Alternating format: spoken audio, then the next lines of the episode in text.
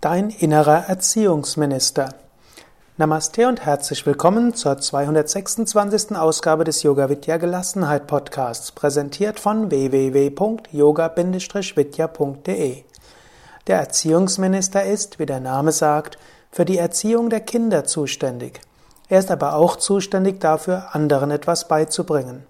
Vielleicht bist du ja auch Yogalehrer, dann hast du vermutlich auch einen starken Erziehungsminister. Auch wenn du Vorgesetzte bist, hast du vielleicht das Bedürfnis, das Bedürfnis, anderen viel beizubringen. Das ist auch ein Zeichen, dass du eine starke Erziehungsministerin in dir hast. Der Erziehungsminister kann sich verbünden mit dem Ordnungsminister, der Gesundheitsministerin, dem Verteidigungsminister und so weiter. Er kann sich manifestieren als Ärger, als Angst, Sorge, als Trauer. Ihm zugeordnet sind unter den Sternzeichen Löwe, Waage, Schütze, Steinbock. Je nachdem. Löwe wäre das mehr feurige, Waage wäre mal das luftige, verbindende, Schütze auch wieder feurig, Steinbock wäre mehr die Prinzipientreue.